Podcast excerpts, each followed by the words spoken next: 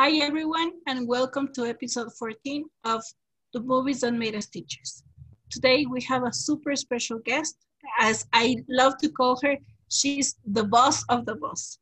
Uh, we have today uh, Gaby Proaño. Hi Gaby, how are you? Hi Gaby, thank you for this nice presentation. Um, I am very happy that you guys invited me today uh, to the podcast. I have been waiting for this invite for a long time. And um, well, I'm very, very um, happy of being here with you today. Nice. Hi, Juanito. Hi, Gaby. Uh, well, we're very happy to have the other Gaby here. The other Gaby. she says she has been So- waiting a long time for the invitation, uh, and I've been waiting a long time for her to accept the invitation also. So, yeah.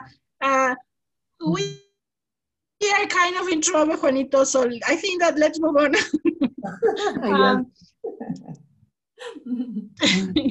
tell me, which which movie are we going to to be talking about today? Well, today we've chosen a movie from a director we have discussed before. It is Whiplash, a great movie which was released six years ago. Um, it became very popular among many people, many different audiences. Um, it was it got very good critics. Actually, it was nominated for best uh, best movie in the Academy Awards, and it won three of them: Best Supporting Actor for J.K. Simmons, uh, best sound mixing and best editing, which I think are totally well deserved. The movie Yep, is um, is directed by Damien Chazelle, who also directed La La Land, as we mentioned before, and the script was Mhm. also written by him. Uh, it's a movie that is one hour and 46 minutes long, and it's starred by Miles Teller, J.K. Simmons, and Paul Reiser, among many other actors. What can you tell us, Gabi, about the, the plot of the movie? Okay, so I am going to try not to spoil it, but it's a very shocking movie. Uh, we can see that the ambition of both a teacher and a student, uh, a music student, uh, take them to the edge. And when I say the edge, you when you watch it, you're going to understand what I mean. Uh, it's it's a it's a movie that has you biting your nails 90% of the movie and that at, in the end when you analyze it as we were discussing before we started recording uh, it's an unsuspected but a very happy ending yes, yes, yes, it really is. okay gabby we we do start with with questions for our guests. so Okay, tell me tell me when was the first time that you saw the movie Uh, about six years ago, I think. Um, just before the Academy Awards, we um, bought the, the movie so we can watch it and know a little bit about it because we knew that it was a really good movie. So Juan and I bought the movie and watched it. I think a couple of weeks before, a week before. Uh, well, actually, if I'm not wrong, it was the the, the day before the Oscars. Wow. wow to, to be honest, I, I didn't think Gabby was going to remember we watched it so close to the to the ceremony. Well, for me, it's a big tradition. It's like the biggest night uh, in the whole year. Uh, I wait for the Academy Awards because I love them. And we have this tradition also ever since we got married to buy all the movies if they're not in the movie theater yet. Um, watch them so we can be ready and say, I think this one should win. This actor was better than this other one. So Mhm. it's a tradition we have. Sometimes we have kept the movies there. They were stuck there because we had a lot of work. But that year, I clearly remember we watched almost all of the movies, and Mhm. Whiplash was the one that that impressed us the most. Well, actually, it was for me it was Birdman that year, but Whiplash was wow, incredible. Yeah, and for and me, it and was like the go ahead that- gabby to um, to win. Like I loved it. Uh, it was I was shocked. Mhm. And Juanito, which was you are our movie experts expert? Uh, which was the movie that won that year? Birdman, Birdman. won. Birdman. Oh, Birdman, Birdman. I started watching Birdman and I didn't finish. I know that you're going to not like me for that. no, don't worry. It, it the same thing happened to me actually because because it's not such a, an intense movie. well, for the first part, I think, uh, as this one is, it's a bit slow and, and it takes some time for you to, to kind of sympathize with the character. So, so yeah, I, I understand why. And many, many of my friends who also like movies said that Whiplash for them was the best movie that year. And maybe now mm-hmm. that I mm-hmm. see it uh, after five years, I saw it, I think it really is, it, it will become a classic for me. And what about mm-hmm. you, Gabby? Nice. When was the first time you saw it? Uh, same thing. I have the same tradition. Uh, sometimes I do this tradition with my mom when when she is available. If not, I do try to watch the movies before the the Oscars, um, because I definitely want to to choose my favorite before the the ceremony. And this year, I think that Whiplash was my favorite too. Um, it's super shocking. I mean, th- this this movie, as I mentioned before, it, it keeps you at the edge of your seat 90% of the movie and and i think that since we are teachers and there is a very definite uh, teacher role in the movie it's something that that definitely shocked me. So let's let's move on to the next question so we can talk about the teachers. Uh, gabby uh, what would you say about the role of the of the teacher in this movie? Well there's so much to say about him. Oh, there's yes, there's so much to say about it. Um, I think that is uh, that it's great that he actually won the the, the supporting actor uh, Academy Award because the role that has is what shapes the movie actually. Mm-hmm. Without what he does is is I don't know. Teachers, we try to push our students and to and to uh, help them become a better person. So I think that's what he thinks he's doing, but he mm-hmm. has a, a perception of, of, of, being the best we can, that it's um, quite, I don't know if the word is extreme, but quite different of what we just want our students to be. For me, mm-hmm. like, I want them to be happy and to achieve good things, but he just wants the best of all of them. Mm-hmm. And the mm-hmm. way he does it is impressive Yes. So the role yes. is big in the movie, actually. Yeah, yeah, I do agree with you. Juanito, what about you? Well, I, I think it um in kind of like an exaggerated way, obviously, because we know nowadays teachers or anybody can act like that. but I think that the, the main idea of the teacher role here is to push the students a little bit further. Um, mm-hmm there's this very nice quote, even though we might have our opinions about Terrence Fletcher, the, the teacher in the movie.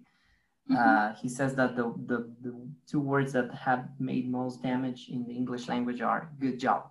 Great job. Mm-hmm. And it's true. I think we as teachers have always been in that place at least once.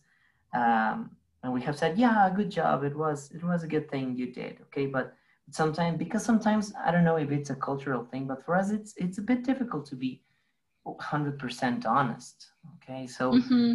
I, think it's important that we as teachers always push our students further and um, try to make them realize they can achieve something great that, that some mm-hmm. of them mm-hmm. are destined to to shine in something particular in which they are good at and what mm-hmm. do you think gabby uh, definitely agree with you guys um, i think that the the process of, of seeking or searching greatness in our students is something that we as teachers are trying to, to find every single time. However, as we were discussing before we started recording, uh, the, the, to find and to achieve that balance between pushing them and torturing them, it's really difficult. Yes. And, and as Gabby mentioned before, uh, I think that uh, Fletcher kind of lost this this very delicate and fine line between uh, trying to achieve the best from your students and actually torturing them. And yeah i mean it's it's it's a super hard job to to balance those those sides. I actually started my classes we started classes this week and i i told my students i am going to push you because i am going to to know how hard to push and I actually told them, I know that you are going to hate me, but it's because I want the best from you. Um, this teacher took the hating part to the limit, definitely. Uh, but again, trying to achieve greatness at what cost? Because no spoilers, but he really takes it to, to a really, really gross limit, I would say. Uh, definitely a teacher that that wants good things for for his students, but I, I'm not sure that that we can kind of have him as a role model because definitely the fact that that good job is is very bad words uh, to push something to to the, the limit that he took it it's it's also dangerous Yeah. Okay um gabby the next question is try not to spoil it uh, but the next question is what was your favorite part The last scene. The last scene because Mhm. um it's like all the the the, the this uh, relationship that they had and all the things that they were going through kind of like in a way paid off they got what they Mhm. wanted, both of them so Mhm. It's uh, it's amazing because is in that last and final scene when you can see how it, it they both um, find this and like at, at, it seems like they're not going to and then they do. It's amazing. Yeah Amazing. I, I, it's it's a really nice part. Juanito what is your favorite part? I agree with Gabby. My favorite part is also the last scene for the same reasons, and also because technically that that was brilliantly filmed. As you can see, the lights are perfect.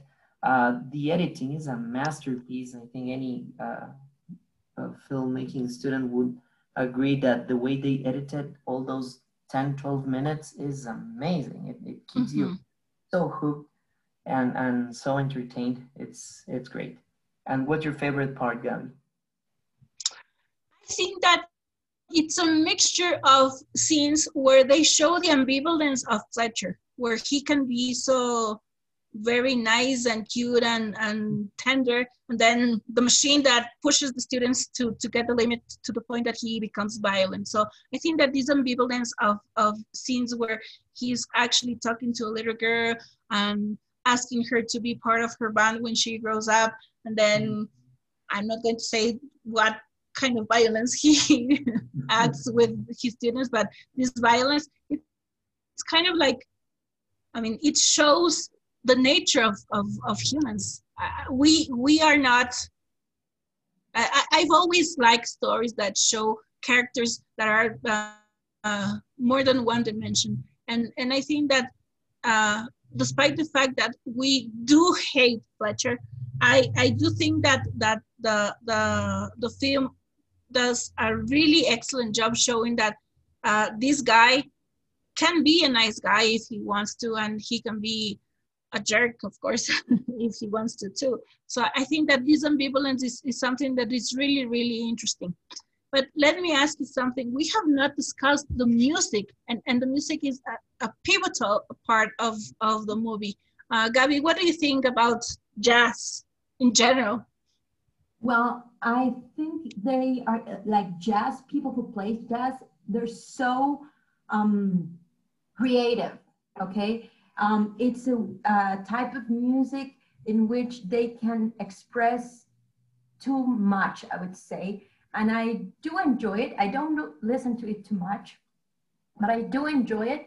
And I think uh, they're great musicians. You can see how they put their soul into it, and. Uh, they they can come up with these masterpieces. So Mm-hmm.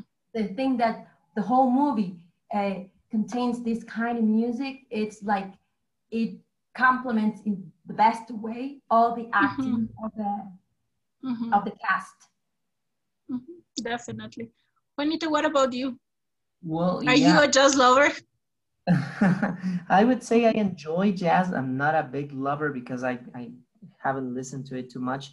I just know uh, kind of like a few names, but every time I listen to it or I see pe- people playing jazz, it's like it, it's hypnotizing. uh, I, I really like it. Um, I think part of, of, of this new jazz uh, introduction of jazz, let's say, in movie soundtracks is due to um, in, in the past few years, I've seen many movies included, um, and it's becoming kind of like a trend. Uh, Damien mm-hmm. Chazelle is a big jazz fan. He loves jazz. That's why Whiplash is, let's uh, say, centered in jazz. And also in La La mm-hmm. Land, let's remember the main character, uh, mm-hmm. Sebastian, is also a, a, a jazz musician. Um, mm-hmm. Also, I would say in, in, Birdman, going back to that topic, the whole uh, the whole soundtrack is, is made of, of jazz songs, so mm-hmm. but slower jazz. So it's it's very mm-hmm. nice. Have, have you been a jazz fan? Uh, I know that some of our listeners are going to really dislike me for this, but I am not. I mean, as you mentioned before, I did enjoy the soundtrack of La La Land, as we mentioned. It was a pivotal part of, of the movie. And, and I definitely think that the movie would have been would not have been as successful as it was if if there was another genre that that uh, both the teacher and the student were trying to to enjoy and, and perform jazz is pivotal. However, in this movie, it, it was too messy for me. It, it, it definitely took me to the limit and, and all, all the all the the desperation and all the, the I don't know the craziness that it, it wanted to convey, it it made me feel that way. And mm. and it was something that I did not enjoy, I did not like. On the other hand, in, in La La Land, it was it was a softer jazz. It was an easier jazz, and, and I loved it. So maybe maybe it's because I, I got too much into into the feelings of the movie, but but definitely it's something that I don't understand. And one of the questions that I was asking myself throughout the movie was like, how can he know that he's out of out of rhythm when it's so fast and and so messy and so crazy? So how can he know?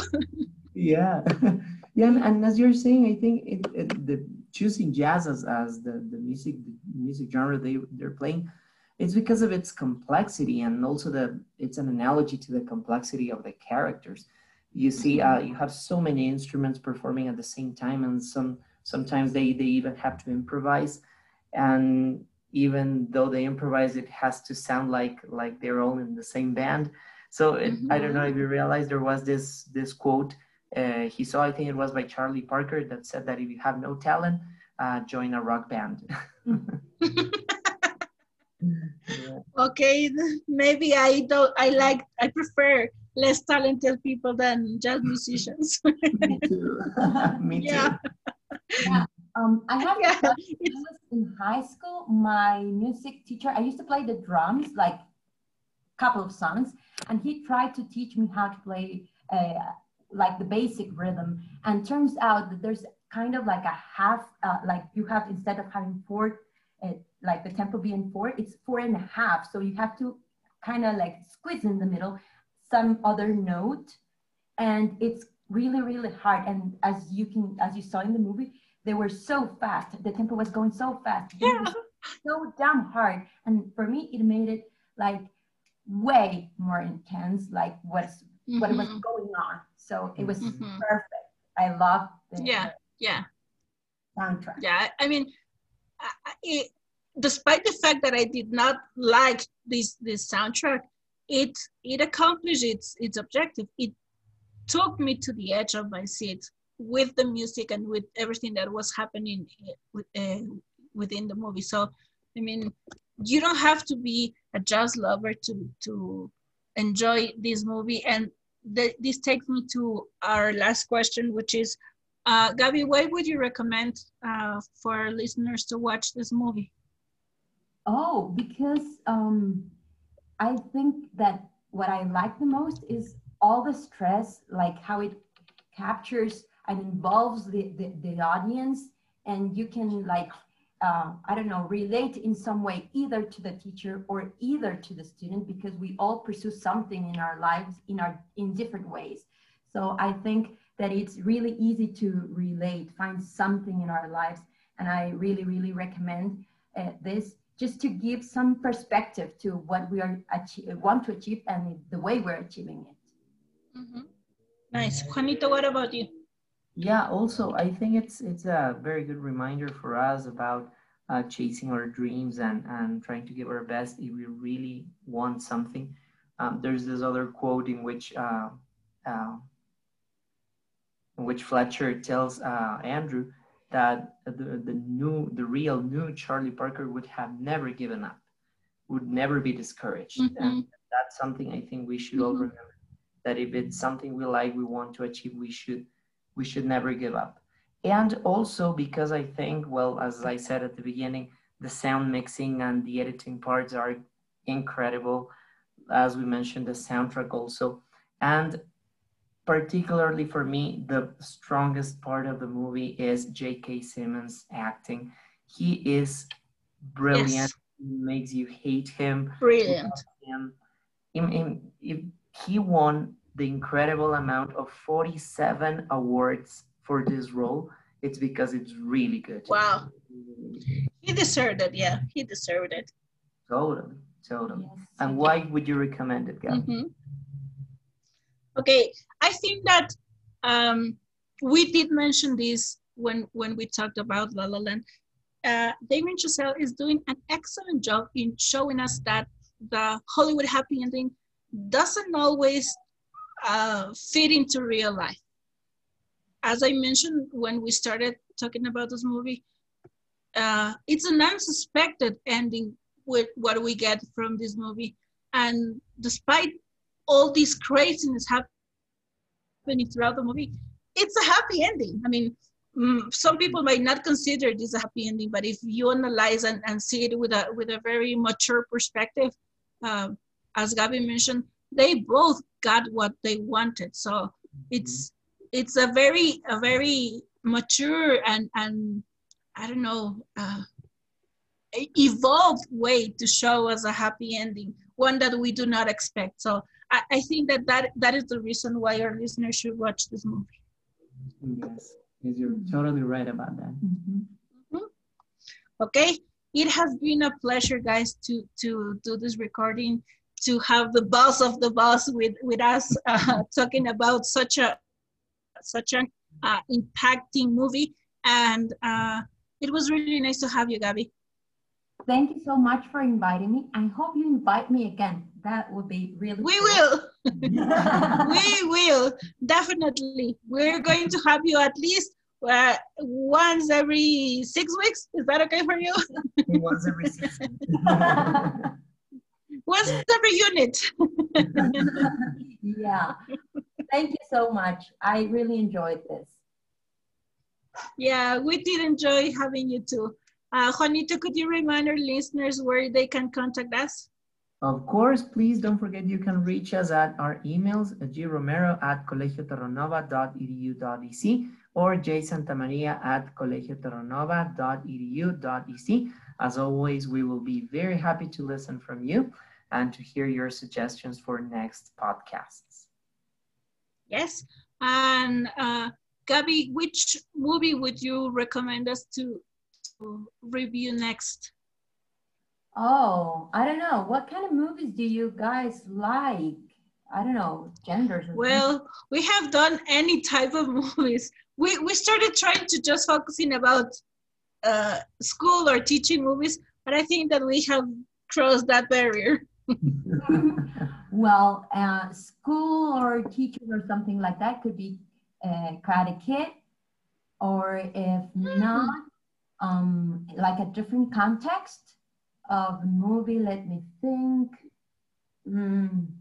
Oh, you know which one I love?